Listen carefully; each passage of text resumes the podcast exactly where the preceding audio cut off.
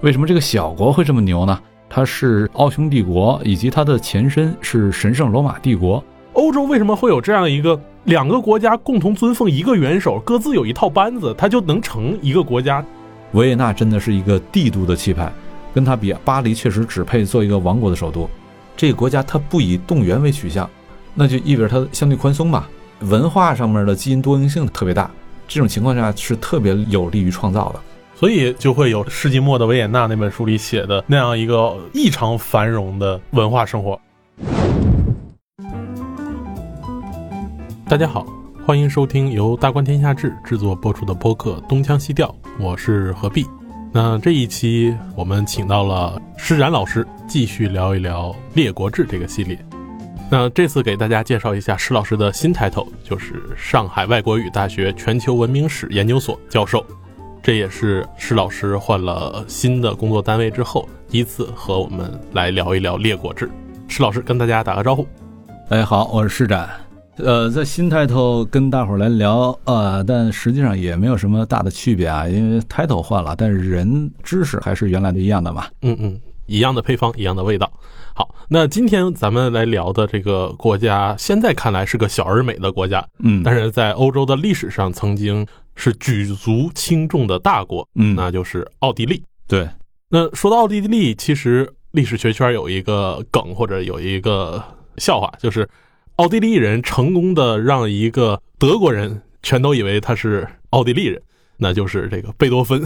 同时又成功的让一个奥地利人。让全世界以为他是德国人，就是希特勒。对，这这还是挺牛的。对，这其实我最开始关注奥地利，是因为在学社会学理论的时候，有一本很著名的通俗性的思想史的著作，叫《世纪末的维也纳》。嗯嗯，这本书里面其实呃围绕着十九世纪末二十世纪初的维也纳城，去讲述了当时的璀璨的文学、哲学、科学、经济学。同时又讲述了维也纳这座城市非常迷人的它的市民生活，它的咖啡馆嗯，然后由此突然发现，哎，我们现在所了解的很多，无论是科学的还是人文的很多知识，都是通过这个英语作为媒介来去了解的。嗯，但实际上在十九世纪末二十世纪初的时候，奥地利和维也纳反而是欧洲的一个很重要的文化和知识中心。对。对，不过那会儿的奥地利也不能用今天的奥地利这种方式来理解，因为那会儿的实际上是奥匈帝国嘛，而奥匈帝国它是神圣罗马帝国的一个继承人，就是不是完全准确，但你大致可以这么来理解，神圣罗马帝国的一个继承人。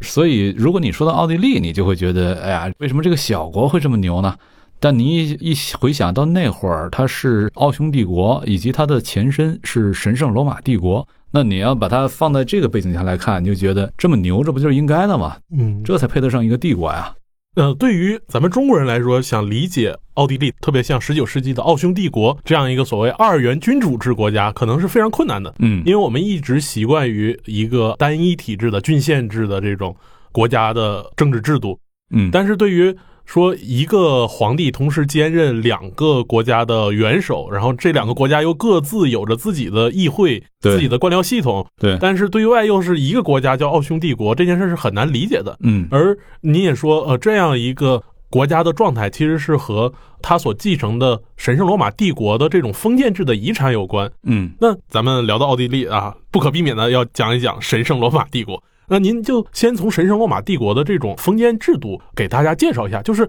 欧洲为什么会有这样一个两个国家共同尊奉一个元首，各自有一套班子，它就能成一个国家？为什么能有这样一个状态？对，要回溯到神圣罗马帝国的话，那就不只是两个国家共有一个元首了，那就太多了，n 多个国家共有一个元首，然后这 n 多个国家连在一块儿，称其为神圣罗马帝国。呃，说到这儿，首先还得回溯一下，就就是神圣罗马帝国是怎么个概念，它是怎么来的？神圣罗马帝国实际上一直到差不多到启蒙运动之前，欧洲人认为罗马一直就没有亡过，这个跟咱们教科书上的说法是不一样的。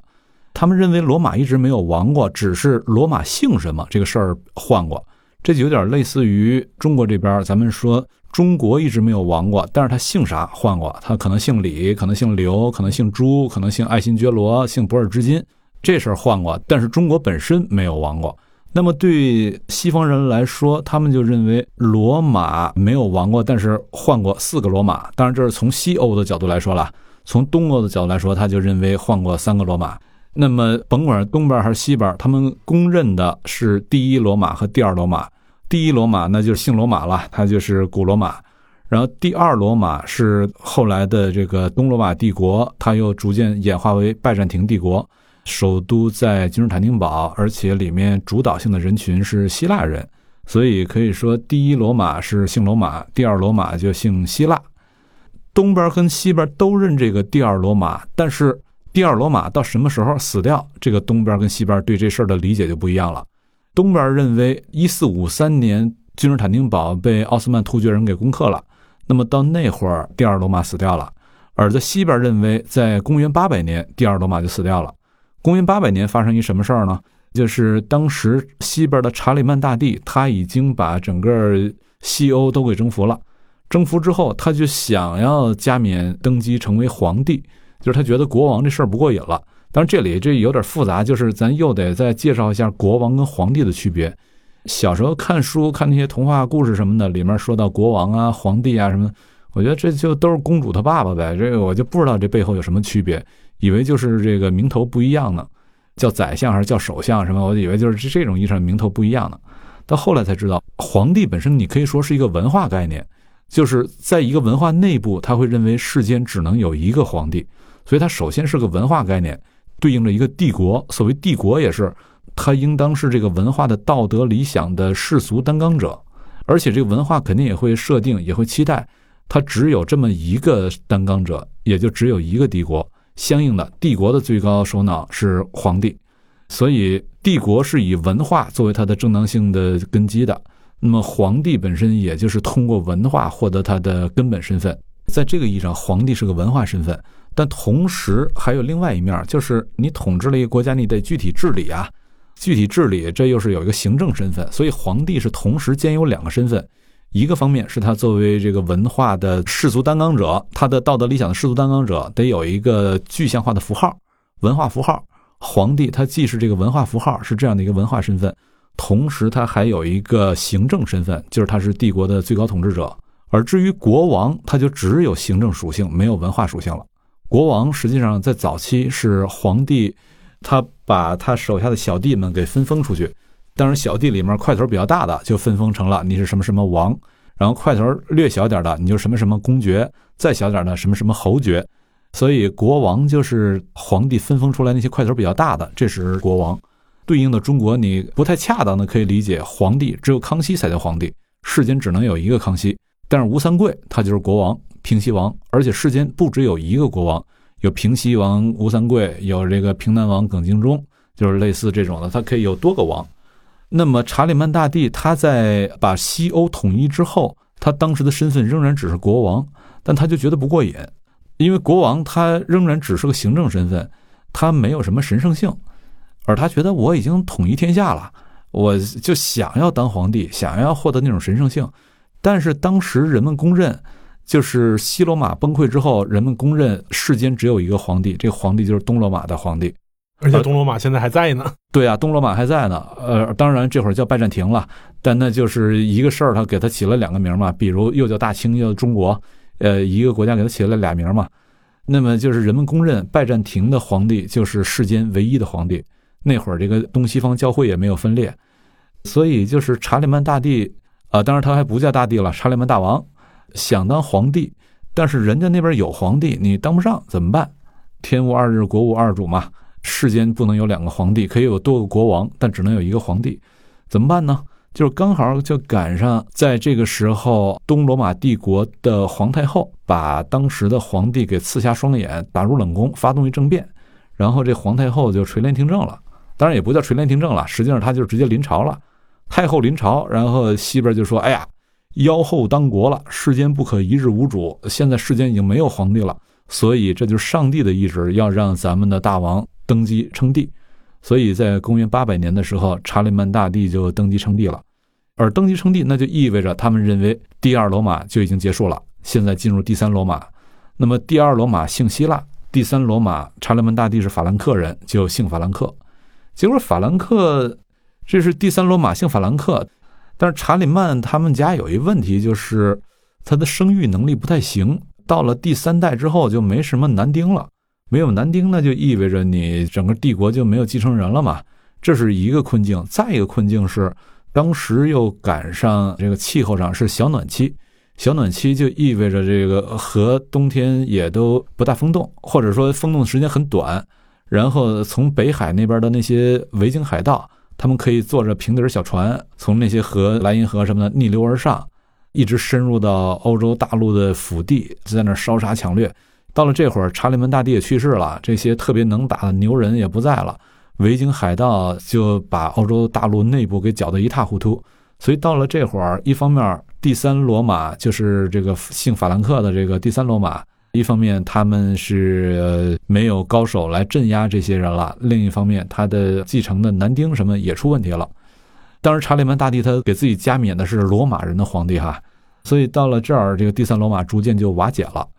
然后在公元九百六十二年的时候，有一个日耳曼那边的一个领主，他通过七拐八拐的联姻关系，他说：“哎，我是拥有继承权的。”于是他就给自个儿加冕了，加冕成为罗马人的皇帝。到了这会儿，罗马就姓日耳曼了，这有了第四罗马，西边的第四罗马，但东边是不认的。东边认为第二罗马一直延续到一四五三年，而在公元八百年的时候，这个第二罗马在西边看来就已经 over 了。到九百六十二年的时候，第四罗马都出来了，就是那个日耳曼的那个罗马帝国。但因为他这个罗马实际上后来伏尔泰就嘲笑他嘛，既不神圣又非罗马，更非帝国。因为日耳曼人组织起的这个所谓的罗马帝国，武功不大行，他能够把人给连起来，主要是靠婚姻。靠联姻，然后结一次婚，媳妇儿就带来一块嫁妆，使人带来这块嫁妆就是一块领地。结一次婚带了个领地，结一次婚带了个领地，后来就是在他的头衔下面，就他成了 N 多块领地的领主。呃，所有这些领地供奉一个最高的首脑，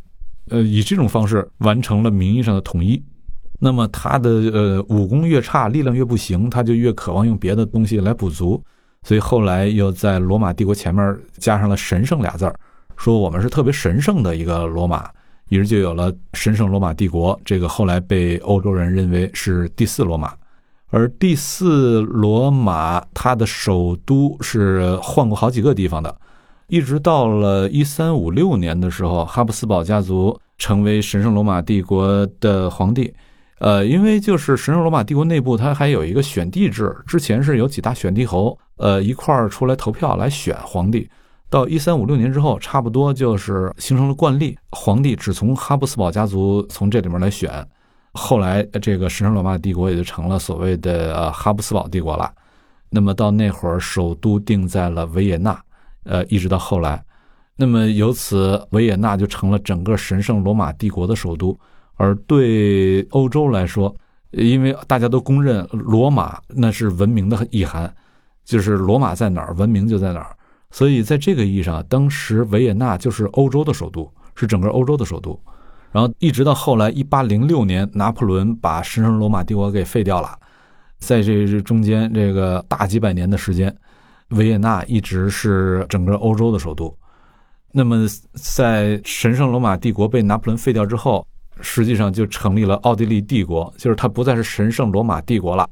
也就是说，你不再是欧洲人的皇帝了。但是皇帝这个尊严仍然给你保留，你就是奥地利的皇帝。但那会儿奥地利比今天也大多了，包括今天好几个个国家的地盘都在他的境内。你是奥地利人的皇帝。之所以拿破仑要把他这么推翻，就在于拿破仑自己想当皇帝。如果他想当皇帝的话，那么仍然保留着一个罗马人的皇帝的话，拿破仑当皇帝，那你当的是叫啥皇帝啊？这事儿就有点说不清楚。所以拿破仑索性把神圣罗马帝国给废掉，也就是把罗马废掉。世间只能有一个皇帝，这事儿也就被他废掉了。然后，呃，奥地利那边就成了奥地利皇帝，而拿破仑自己加冕为法兰西皇帝。实际上，世间只有一个皇帝的时候，那这皇帝那是真值钱；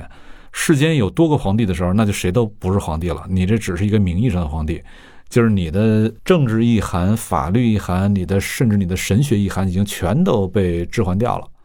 呃，所以在那之后，就是在这儿看奥地利这边，它就成了奥地利帝国。然后又过了呃几十年，跟匈牙利那边又签了一个新的协约，两边联合合并成立一个奥匈帝国，一个两元的帝国。刚你说到了，实际上各有各的议会，而各自的这种行政统治也是都是高度自治的，但是两边供奉同一个帝国的最高首脑，于是以这种方式从奥地利帝国联合成了奥匈帝国。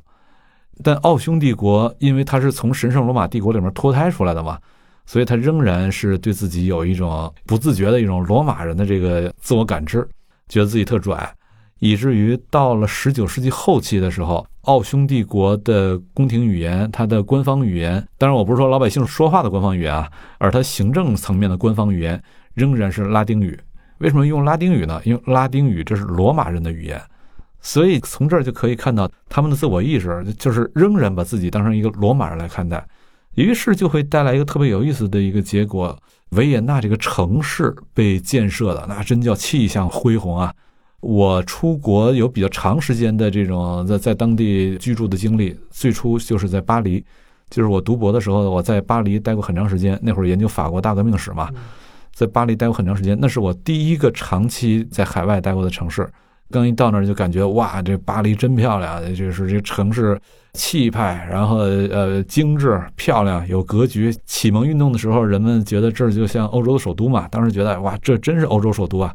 其实额外说一句，巴黎能这么恢宏，也是一个帝国的遗产，就是拿破仑的侄子拿破仑三世。拿破仑三世督促奥斯曼做的一个巴黎大改造计划，赶上也是巴黎大火。对对对，然后重新规划了一个特别现代，当时来说特别现代化的一个城市。对，这个城市奠定了现在巴黎的一个基础。对，那是一八六几年的时候。对，但是我在巴黎待了几个月之后，出去玩，第一次去了维也纳。呃，到了维也纳，一下就给我镇住了。就是到维也纳一看，哇，这个城市它的这种格局，它的空间配置，它的整个的这种气象，整个这种魄力。我当时就服了，我说这才叫帝国的首都。跟维也纳一比，巴黎确实只配做个王国的首都，因为巴黎一直法兰西那就是国王嘛，维也纳这边是皇帝啊。巴黎它的西边实际上相当于法兰西那就是平西王，这边是正牌的皇帝。整个城市的那种格局、气质，它的那种恢宏的气象来说，维也纳真的是一个帝都的气派，跟它比，巴黎确实只配做一个王国的首都。我去维也纳之前，我确实就是没有概念。我对他的印象就来自于音乐之呃那个什么音乐之声啊，对我对它概念就来自于类似于音乐之声什么这种东西。但是音乐之声讲的还不是维也纳，讲的是萨尔茨堡。而萨尔茨堡我也去了，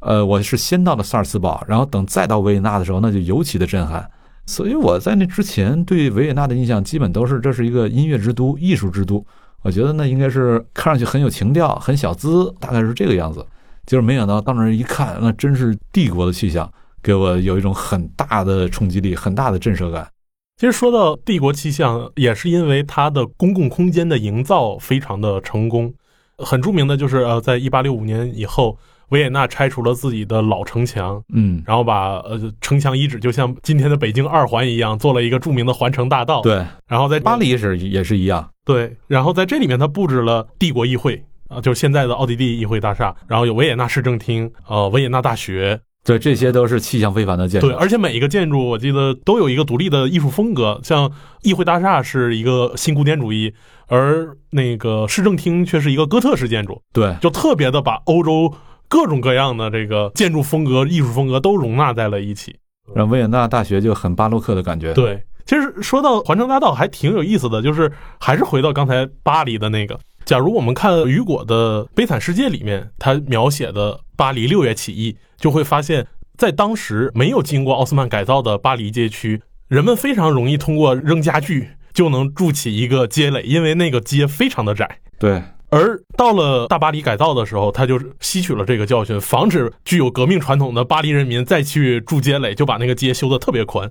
同样。维也纳的环城大道也是最宽处都是几百米的，就看起来它应该是个广场，而不是个大道。但是这个宽度它又没有种树，是一个非常宽阔的空地。几百米倒不至于，也一百多米吧，我估计。那对于步枪来说也是足够了。嗯，呃，光秃秃没有树的这个，对，充分的利用城市改造，阻碍了维也纳人民拥有革命传统的道路。就是有部分地方是很宽的，所以确实是有那感觉。对。嗯。那刚才说到巴黎、维也纳这样一个现代城市的营造互动，其实回到十九世纪的历史现场，我们会发现，继承了神圣罗马帝国的奥地利帝国和后来的奥匈帝国，它的自身的历史演变也是在和欧洲不同国家这种相互的博弈中产生出来的。最著名的第一次是像您说的这个拿破仑征服，将神圣罗马帝国解散，将奥地利还原为奥地利，嗯而不是罗马帝国。但是奥地利出了一个神人，就是梅特涅，重新奠定了一个新的维也纳体系，然后让欧洲回到了一个军事。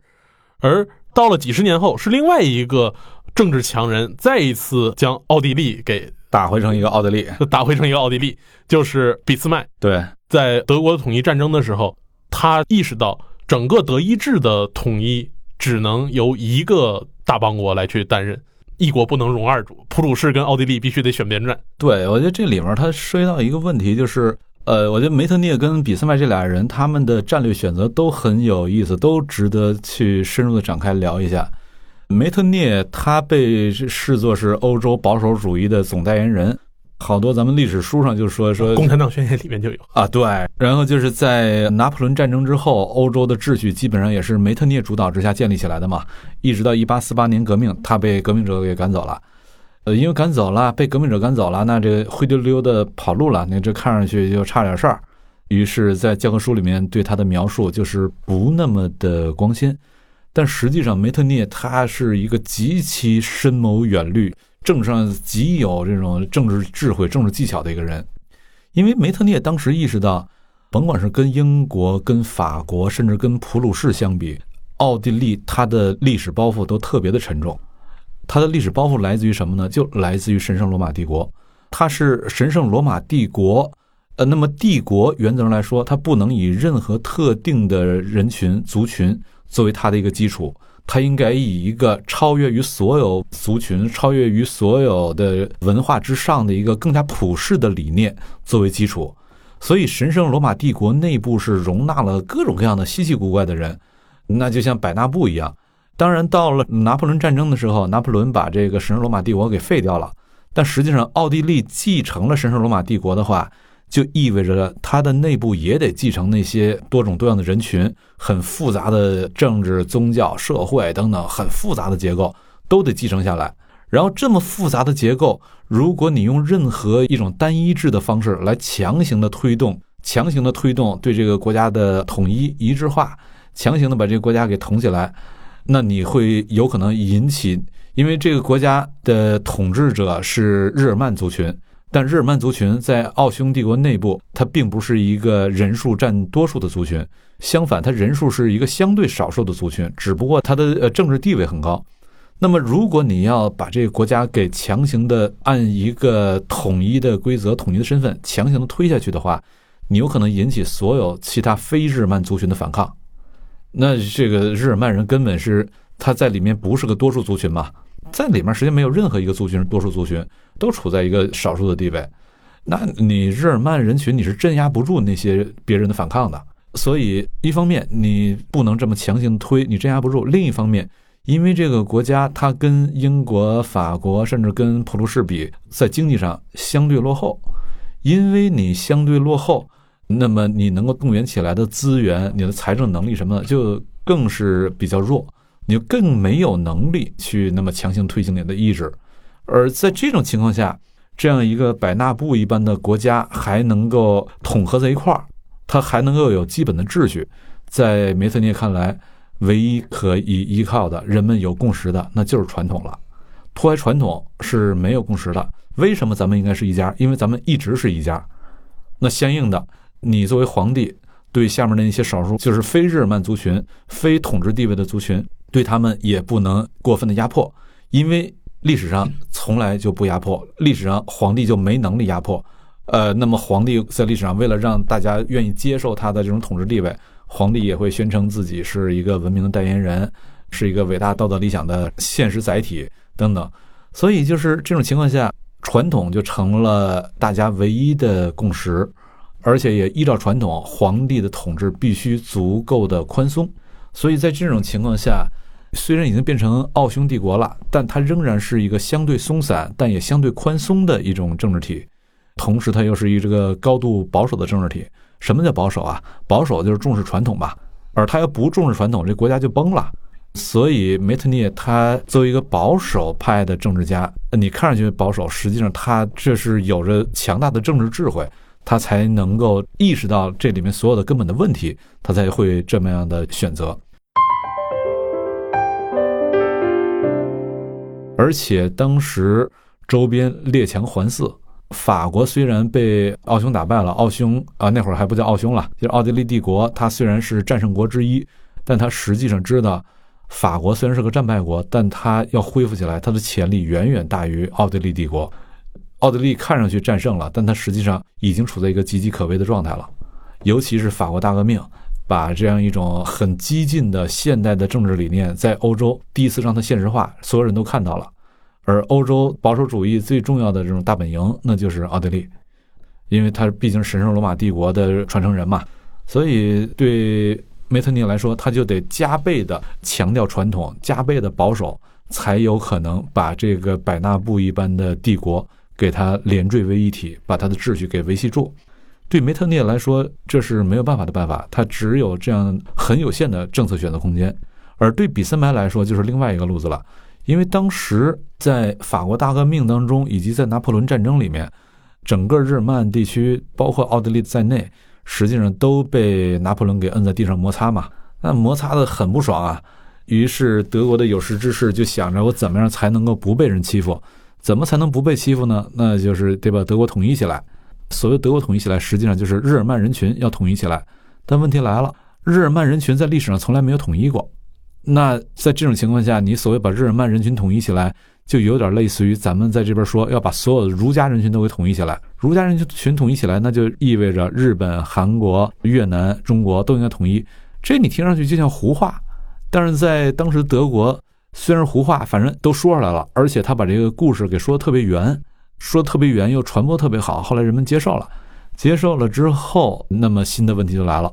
日耳曼人要统一起来，建立统一的德意志，到底由谁来牵头？当时有能力牵头的，呃，一个是奥地利，一个是普鲁士。那么到底由谁来牵头？实际上这里新的问题就在于，如果奥地利来牵头的话，你是不能要求奥地利把他治下的那些非日耳曼人给放弃掉的。这奥地利人肯定不干。但是普鲁士人牵头的话，那是干的，而且不仅是要把那放弃掉，可能把奥地利也放弃掉。因为你如果不放弃奥地利，就得意味着得把他统治下的那些非日耳曼人群都得带进来，那这对日耳曼的这种民族统一、民族内部的均质化、同质性来说是有问题的。所以当时有大德意志派、小德意志派这两派。大德意志派说应该由奥地利来牵头，但那就意味着统一之后的并不是一个日耳曼的民族国家，它更多的像是神圣罗马帝国的某种复兴。而这种情况下，你用一种民族主义的理念是动员不了这个国家的，因为民族主义一动员，内部那些少数民族首先就反抗啊，呃，你就解体了嘛。所以，另外针锋相对的一派就是小德意志派，就是说要由普鲁士来领导德国的统一，但要把奥地利以及他所统治的那些地儿都给剔出去。小德意志派也就不可能包含奥地利了，只能由普鲁士来领导。于是，这是俾斯麦他们的一个选项，也是后来我们看到的历史结果。然后，刚才咱们说到奥地利，它作为一个帝国，应该宽容统治，要很宽松。这里面也是有很直观的案例，就是大家都知道，波兰是经历了三次瓜分，分别被普鲁士、俄罗斯和奥匈帝国分别给瓜分了，每个国家都从里面给分了一块儿，但是分完之后。就是看那些历史记录，看那些历史的技术，就可以注意到，在俄罗斯这边，它实际上更多的有把瓜分过来的那些波兰人，把他们往俄化这个方向培养来训练，更多的有这样一个取向；而在奥匈帝国这边，被瓜分过来的那些波兰人，实际上他们仍然被承诺了，给予了很高的自治权、自治地位。呃，因为如果你不给他们自治地位，那么别的那些少数民族，你给自治地位这事儿就说不通。你要把这些全都自上而下的直管，那么给均质化的统一起来这个事儿，呃，放在奥地利这事儿肯定是不对的，因为奥地利它天然的就是以这种宽松的方式才能够把这样的一个百纳布一般的国家给连在一起嘛。所以被瓜分之后，在奥地利境内的那些波兰人，他们日子过得就觉得挺舒服的；而在俄罗斯境内的那些波兰人，那日子过得就觉得很糟糕。呃，这也是奥地利它作为一个帝国很独特的这种政治呈现。嗯，那刚才您也讲，其实作为一个帝国，它的包袱是非常重的。而十九世纪又是一个民族主义的时代，无论是法国一波又一波的帝国共和国的来回轮转。还是像德国和意大利的这种统一，根底上都是一种民族主义的意识形态的动力在驱动着，而且到后来形成的一种就是我们现在日常所理解的这种国家形态，有着明确的边界，有着明确的国民身份，呃，然后有着非常自上而而下的这种动员体系，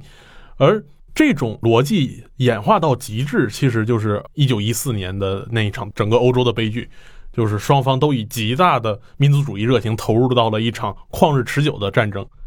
而奥匈帝国一直以帝国的这种心态强调宽容和某种意义上的保守，那他的这种国家能力就会非常弱。非常有意思的是，尽管第一次世界大战是奥匈帝国率先宣战的，嗯，但实际上他也是最早在这场战争里面崩溃的，因为弗朗茨一世当时就已经是高龄了。八十多岁，然后痛失太子斐迪南大公，没到战争结束，他就已经先病逝了。对，当时他去世那会儿，战争也快结束了，一七年病逝的吧，是吧？好像。这时候我们就会发现，这种古典的或者是中世纪式的这种向现代转型的这种帝国，在现代的这样一个民族国家体系里面，似乎是一种带有某种宿命式的失败的这种对他们很艰难，因为现代的民族主义有一个基本的政治特征、政治诉求，就是动员、动员取向。实际上，民族主义本身就是用来进行动员的一套话术，把人都给忽悠起来，然后跟着一块儿去搞一什么事儿。但是，只要你走民族主义的这种路线，那么像奥地利这样内部的这种族群特别多的这种帝国，它就会被民族主义给肢解掉。所以，他不能用民族主义这种动员的话术。那么，他所能用的话术就只能是传统。咱们前面说到的。以至于他到了十九世纪后期还在用拉丁语嘛，都表示重视传统。但只要重视传统，那就意味着传统一个基本特征，它不以动员为取向。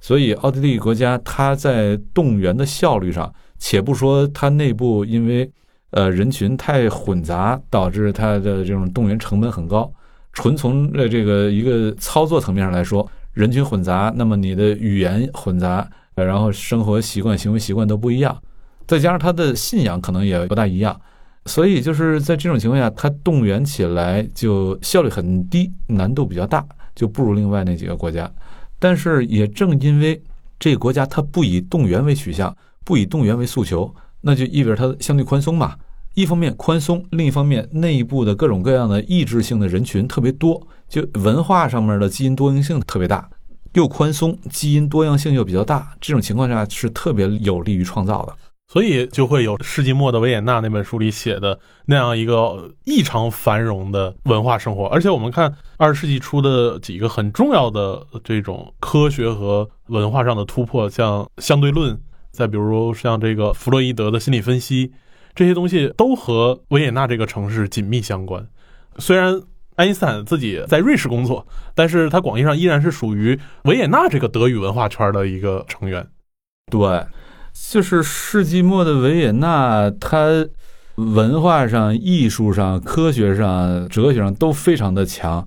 以至于在今天我们说到经济学，就会想到维也纳学派，然后说到哲学，实际上维特根斯坦什么的也都是德语。呃，维维根斯坦就是维也纳人啊，对，他是这个二十世纪最伟大的两个哲学家之一了，维也纳人。然后弗洛伊德，什么就是一系列的牛人，呃，维也纳小组出来一一大堆牛人。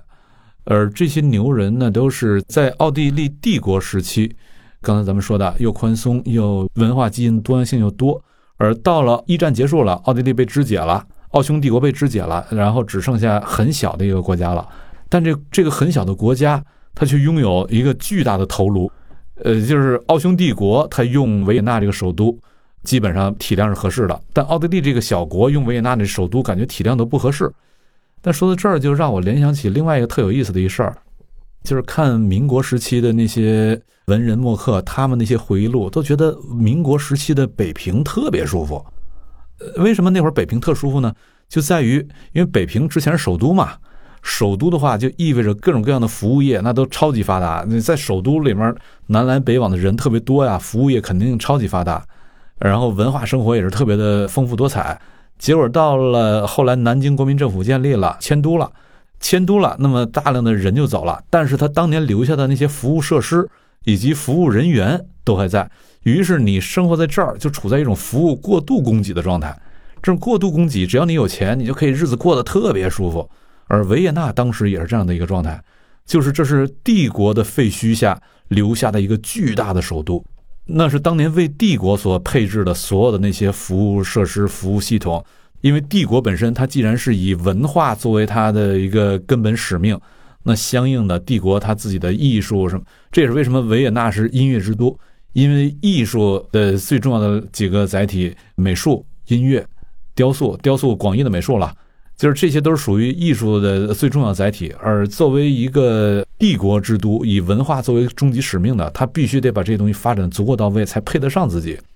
所以就是这都是为帝国而配备的。现在就是变成这么小的一个国家了，很多功能实际上你不需要了，但是那些配置都还在，于是就会出现一种畸形的繁荣。它在文化上、在科学上、在艺术上会畸形的繁荣，所以那会儿的维也纳小组里面出现了一大堆超级牛人，都是跟这样的一个背景、跟这样一个历史过程有关的。这么辉煌的历史都已经过去，那今天您在漫步在维也纳这座城市里面，除了这种帝国余晖给你的照耀之外，你感觉这个城市里面有没有一些更比较细微的地方会让你感觉到哎很有意思？就比如像伊斯坦布尔的猫一样。但说实话，就是维也纳，我去过两次，这两次都是作为游客去的。这是你要说发现，当然伊斯坦布尔我也是作为游客去的，但是因为伊斯坦布尔，呃，我好像之前聊过，我是抱着去看第二罗马的这个心态去的，就是到那儿就有点失望嘛，于是我就呃就换视角了，就发现别的东西。而到了维也纳，我是没有抱任何去看罗马的期待去的，结果看了一个大罗马。对对啊，到那儿看了罗马，有点给我给我镇住了。于是反倒说那些小细节，我反倒注意不到了。不过你说这个是很好的角度，我再去维也纳的话，我应该从这种角度仔细来再观察一下。嗯，那非常感谢施老师今天和我们从维也纳这个城市聊到了奥地利，聊到了奥匈帝国和它的历史。新的一年，这个环境又有了很大的变化，我想非常期待施老师能够。带着新的技术加持，在你的镜头之下，能够带我们重新再去领略一个维也纳。好，谢谢，咱们下次再见。